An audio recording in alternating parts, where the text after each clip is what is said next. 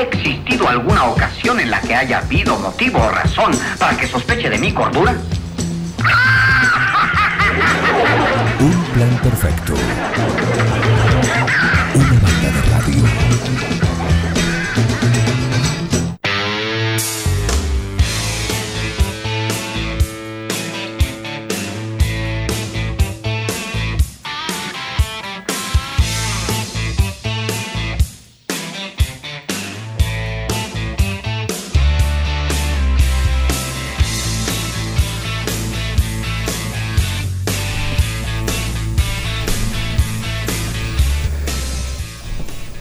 10 minutos pasaron de las 10 y qué gusto charlar con Mariano Nabone, que se despierta temprano.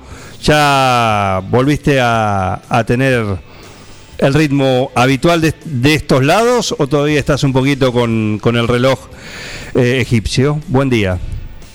No, tengo, tengo que hacer, Juancito, buen día, buen día para todos. No, tengo el reloj hecho un desastre. Me levanto todo el tiempo a las 3, 4 de la mañana, me agarra sueño a las 7 de la tarde, 8, todavía no me acomodo.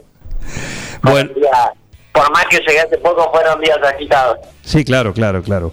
Eh, bueno, eh, un, fue casi un mes, un poquito más quizás. Sí, ¿cómo, 40 días. Bueno, ¿cómo te seguimos, por supuesto, acá con, con el stopper que tenemos sobre vos, que es Pablito Porati? Que ojalá que el trabajo le permite estar eh, escuchando esto. Mm, Ayer le avisé. Ojalá. Y así que un saludo para Pablo Porati, que eh, nos mantenía informados de cada game, cada set, cada vez que, que disputabas. eh, así podíamos transmitirlo. Y, y bueno, no pudimos sacarte al aire, no pudimos charlar estando allá, pero lo hacemos, eh, lo hacemos ahora. ¿Cómo, eh, ¿Cómo fue? ¿Cómo la, la evaluaste esta gira ahí por Egipto? Sí, digamos que no podemos hablar mucho ya por debido a las restricciones que tiene Egipto con la llamada de WhatsApp y demás, digamos, ¿no? Porque yo la gana de hablar la tenía. Sí, lo sé. Pero, pero sí, hay, hay varias maneras de, de, anala- de analizar la gira. Porque Cuando me refiero a varias maneras, es lo que, digamos, uno está viajando durante una pandemia, donde obviamente ya de por sí estar en la pandemia es algo complicado, eh, salir a competir en la pandemia es algo complicado, donde estás atado a muchos nervios porque por más que vos te haces un hisopado a tres días antes, tres días antes de viajar, eh, o sea, podés llegar, te podés contagiar el virus en el lugar y capaz que quedas dos semanas de ju- eh, sin jugar, de los cinco que vas te quedas dos semanas sin jugar. Claro. Era, era un estrés con- era un estrés constante de, de decir que no me pase nada, de estar sano de salud. Por suerte, yo la verdad pude estar las cinco semanas y, y en ese tema pude estar intacto. Egipto es una zona igual que en cuanto al COVID, está bastante tranquila por suerte. Eh, digamos que no tienen mucha idea del COVID eh, tampoco, o sea... No tienen mucha idea. que- ¿Eh? No tienen mucha idea. ¿En qué, ¿En qué lo ves eso? ¿En qué lo veías? No, o sea, la gente, o sea, la gente, la verdad que como que vos vas a entrar a Egipto y, y no te das, eh, no, no, no ves, digamos, lo que ves en Argentina, que ves barbijo, gente, digamos, diciendo, diciéndote, no sé, ponete la máscara, eh, mensajes, todo, era como que algunos, algunos anuncios, pero como que la gente, si nadie le decía nada, andaba sin barbijo, andaba sin cosas, como que una como que una pandemia, o sea, la viven totalmente distinta a la pandemia como la viven ellos, la verdad que no sabemos, nosotros estando ya, no sabíamos ni cuántos casos tenían por día, ni nada, si tenían casos y nada, la verdad que es todo bastante medio reprimido eso, pero bueno, volviendo a, a lo que sería la situación deportiva, eh, hay varias maneras de decir, bueno, eh, fui en un contexto difícil, ocho meses sin competir, eh, nunca estuve lesionado por suerte, entonces nunca me, me había pasado estar tanto tiempo sin competir. Y bueno, eh, creo que, que para cinco semanas donde yo tenía que rendir, eh, digamos, pedir un, un excelente rendimiento iba a ser muy difícil. Por más de que yo viajé y tenía la ilusión de que me podía que podía ganar buenos partidos, de que podía jugar eh, buenos partidos, de que sentía que podía ganar torneos y lo que sea. Eh, los ocho meses sin competir eh, se sintieron, pero creo que a raíz de todo, por más que se hayan sentido los los eh, ocho meses sin competir, creo que pude hacer unos buenos resultados y, y pude jugar muchos partidos que al final eh, terminó siendo lo más importante para la experiencia, para, para todo. Volver a hacer una gira, volver a estar en, en ritmo. La verdad que los dos primeros torneos fueron en cemento, una experiencia que yo nunca había vivido, o sea, llegué después de ocho meses sin jugar partidos prácticamente, llegué a jugar dos torneos en cemento, donde yo no había, era una superficie donde había entrenado solamente tres semanas, cuatro semanas, que es un mundo totalmente distinto al polvo de ladrillo. Entonces creo que a raíz de todas esas circunstancias, más la pandemia, más todo, creo que fue una gira muy positiva. Eh, pude jugar un montón de partidos, gané bastantes partidos, por más de que haya tenido que jugar las clasificaciones todos los torneos. Sí. Eh, logré hacer cuartos en un, eh, cuarto en uno en cemento, cuartos en uno en polvo. Eh, la verdad que en cuarto de la última semana en el Cairo me empecé a sentir bastante mejor jugando y es una lástima, por la verdad ese torneo venía con, con buena confianza, venía jugando bastante bien, había le había ganado preclasificado en, en octavo de final y fue una lástima no, no haber ganado ese partido, pero ahí, ahí como te digo, en los momentos clave era donde se notaba la, la falta de competencia, la falta de regularidad, eh, la falta de, de- de estar compitiendo todo el año. La verdad que era rarísimo que la primera gira del año sea el 15 de diciembre, cuando yo por lo general no estoy de vacaciones, pero estoy terminando. Ya terminando Entonces año normal, claro. eh, fue como una gira difícil, yo la pasé bárbaro, me encantó, tuve la situación privilegiada, como siempre le digo a mis viejos, que tuve la el privilegio de poder seguir viajando en la pandemia y seguir jugando, que no lo puede hacer todo el mundo con todas las cosas que conlleva la pandemia, y también tuve, eh, digamos, la gratitud de, de que ellos sigan estando sanos acá, que me puedan ayudar y demás yo estando allá, pero bueno, a veces es difícil cuando entras a jugar, cuando te sentís lejos todavía de tu nivel debido a todas estas circunstancias que te digo, pero bueno, por eso te digo, por más que yo ya sabía que, eh, que encaraba una gira yendo no tanto con objetivos altos, la ilusión está igual. O sea, obviamente que vos decís, bueno, puede ser que no, no me sienta tan ganador o, o que no sienta que pueda ganar torneos, pero vas ilusionado igual, vos vas ilusionado que en un torneo vas a agarrar ritmo y que los demás vas a jugar bien. Entonces, eh, vivirlo por ahí a veces a perder antes de, de- de- en las rondas, digamos, que yo por ahí no quería perder o, sentirme jugando mal o esas cosas, era lo hacía más complicado. Pero creo que una vez que toleré un poco eso y, y decir, bueno, entro a jugar partido por partido y no me pongo ni objetivo ni, ni tantas cosas, eh, creo que la cabeza se relajó un poco y empezó a jugar mejor. Pero bueno, creo que la situación había que vivirla para también pensar que todo el año que viene va a ser así y, y el COVID va a seguir estando y se va a seguir jugando eh, en estas condiciones, por ahí un poco mejor, pero en estas condiciones.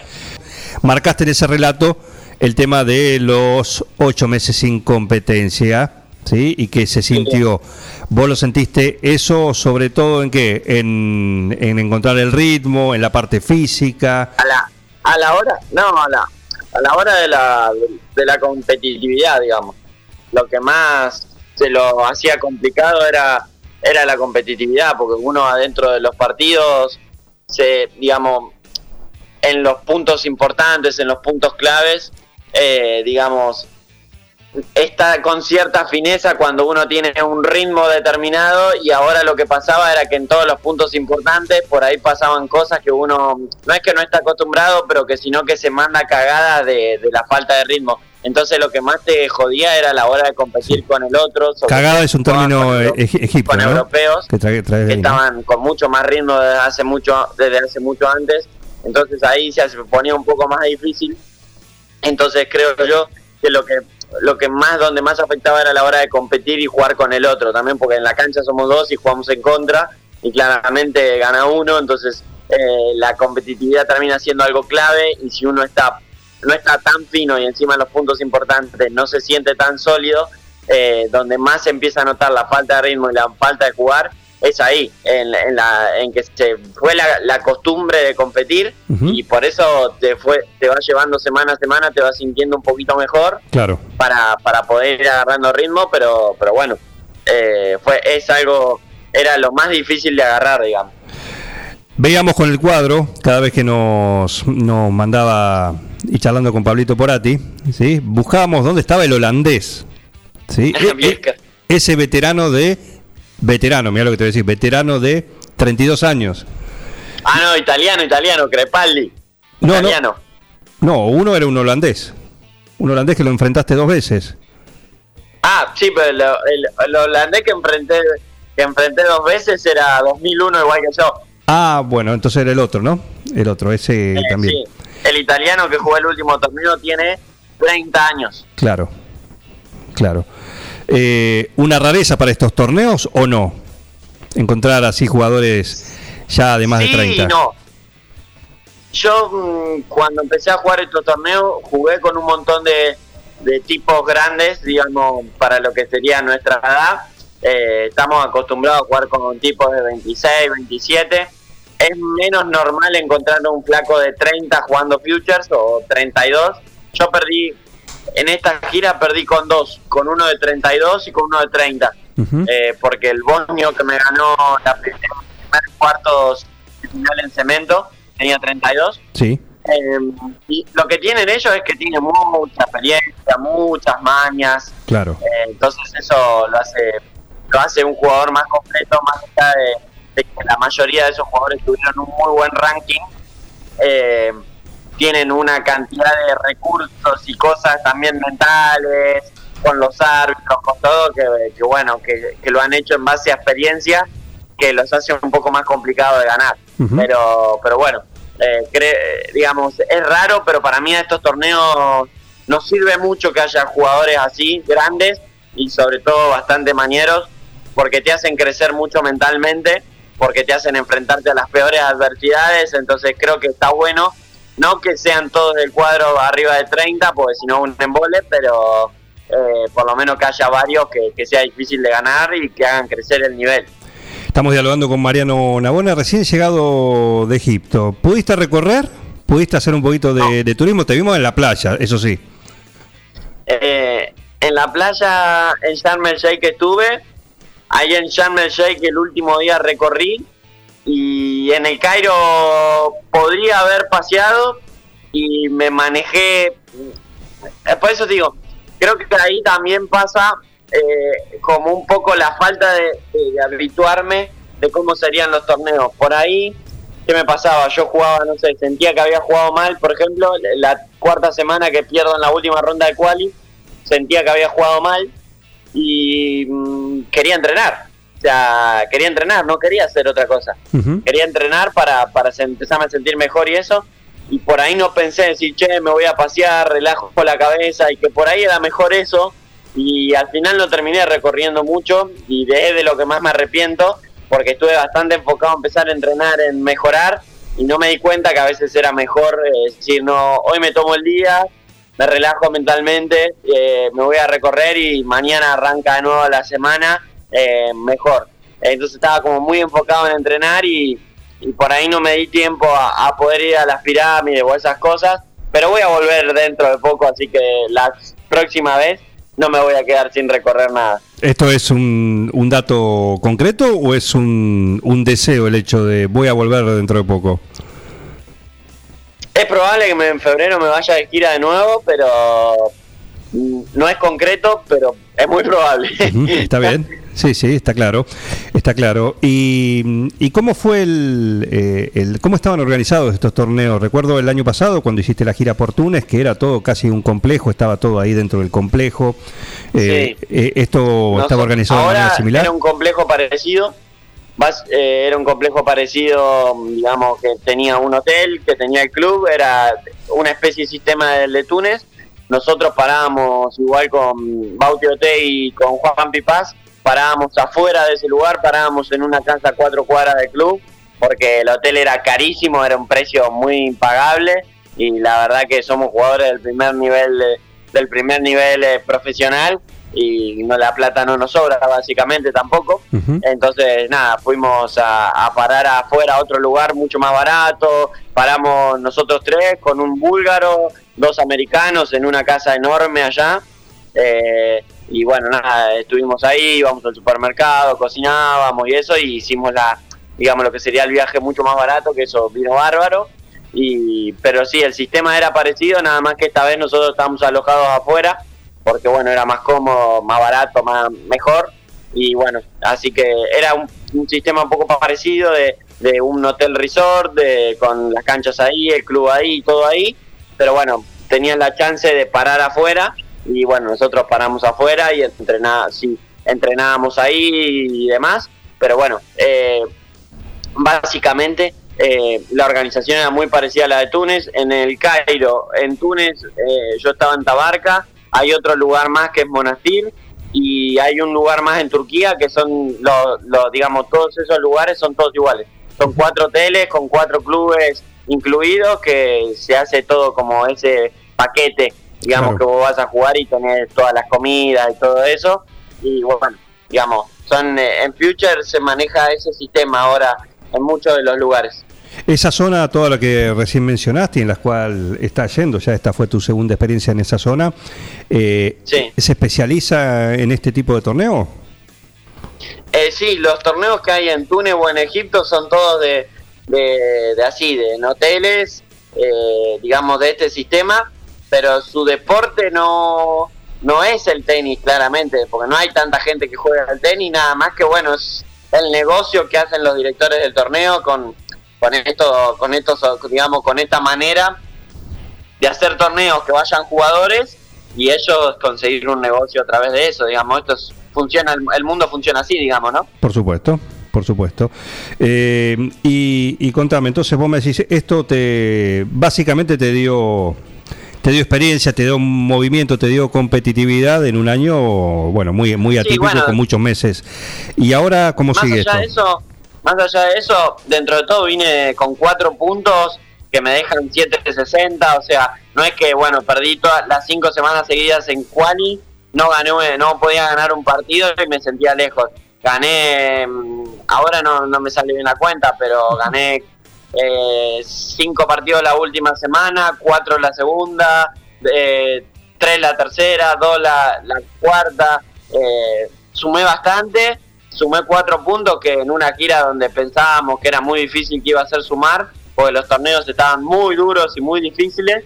Así que, nada, eh, básicamente, la verdad que eh, más allá de la experiencia y que yo por ahí no me sentí jugando el mejor tenis, a raíz de todo eso igual pude volver con, con puntos y cosas eh, importantes. Pre- antes que no, digamos, por lo menos pude sumar algo antes que no sumar nada, ¿no? Claramente.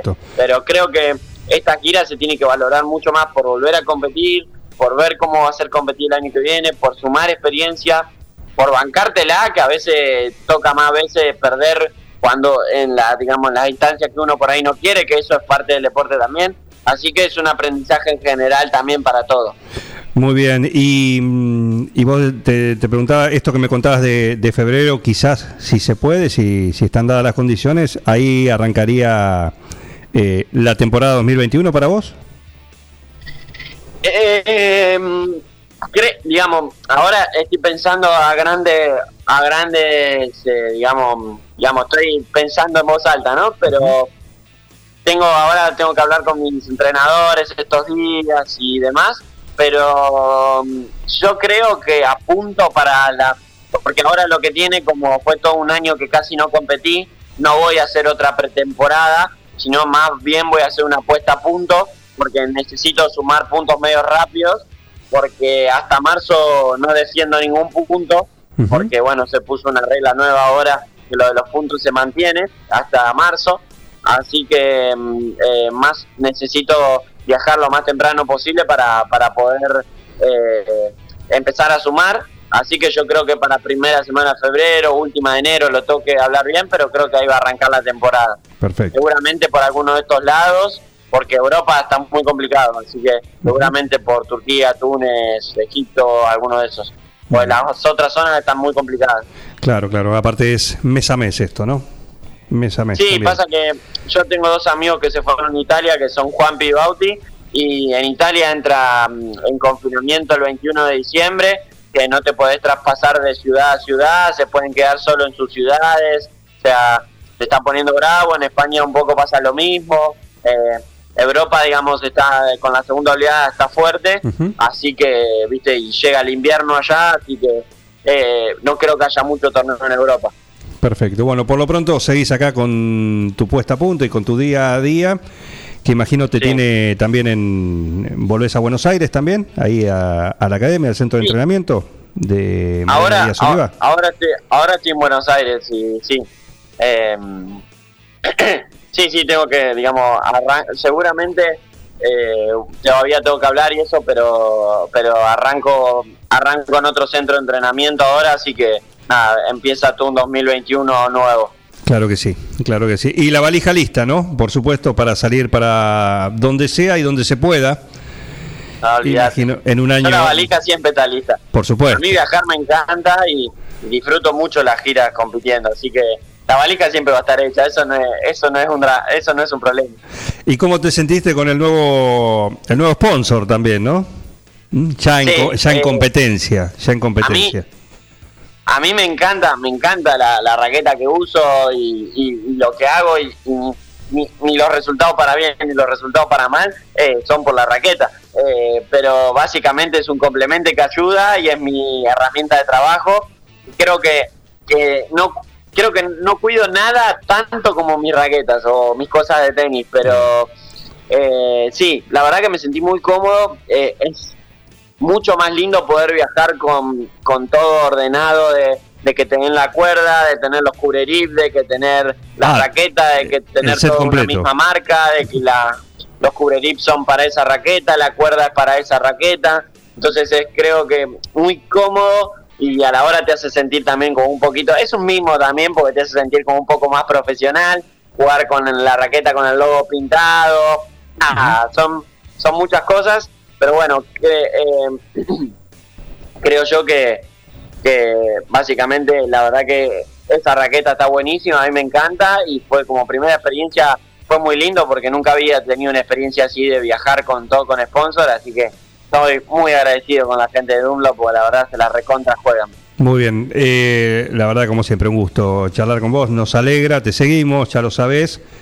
Y, y bueno, acá saludo de Mascheroni, de Porati también y, y todo lo que entre un montón Son más. tus fieles, es tu, es tu audiencia fiel esa. Eh, Porati lo único que no se anima es hablar en micrófono. Ya, ¿En serio? ya le dijimos, le digo que sea el columnista de tenis, el stopper. Él es el stopper que está sobre vos cada vez que salís. Mariano juega en esto, sí. Mariana hace esto, Mariano esto, Macheroni también, además de, además de amigo y otras cuestiones que tenemos en común. Sí, eh, la música. Por supuesto, por supuesto. Y, y así que también, ¿no? Y Por así que eso, por eso, me, me parece una falta de respeto que no estén hablando en los micrófonos con vos.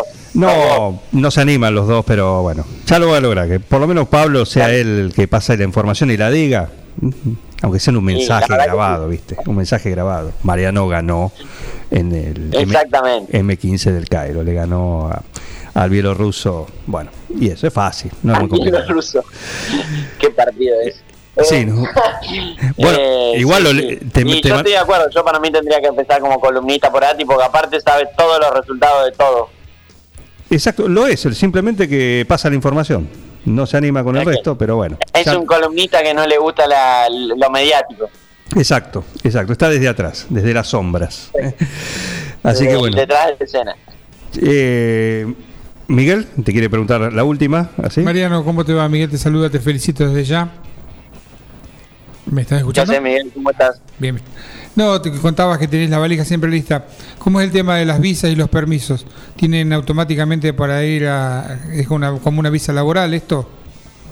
Eh, no, no, no. Ese es, esa es un poco el problema que tiene el tenista en general cuando no es, no entra en el sistema, digamos, de, de los top 100. Digamos, Agustín Casera se lo puede explicar mejor a eso, que está con Londero y Londero está a 50. Ellos tienen muchas más facilidades porque entran como en una visa laboral y demás.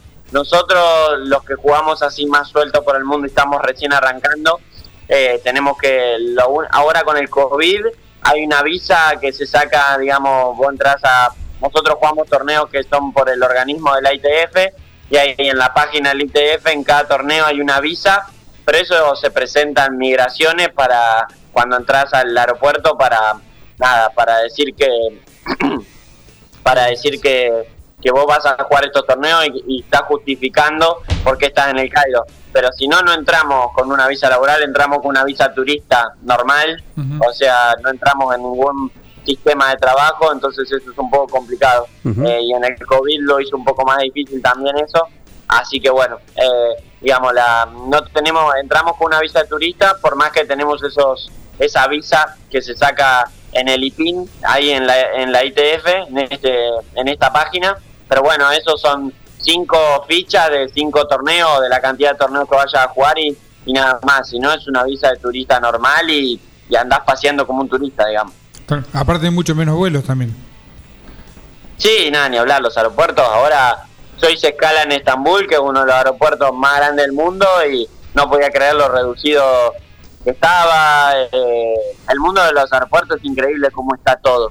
Eh, son aparte, no sé, yo el año pasado estuve en Roma, que también es uno de los aeropuertos más grandes de, Europa, no sé si es el más grande, eh, con el de París o el de Madrid son los más grandes, y, y- y estaban llenos por todos lados, y ahora verlos vacíos, con la mayoría de las puertas cerradas, con las conexiones cerradas, todo es, es una locura. Los aeropuertos nunca estuvieron tan vacíos como ahora.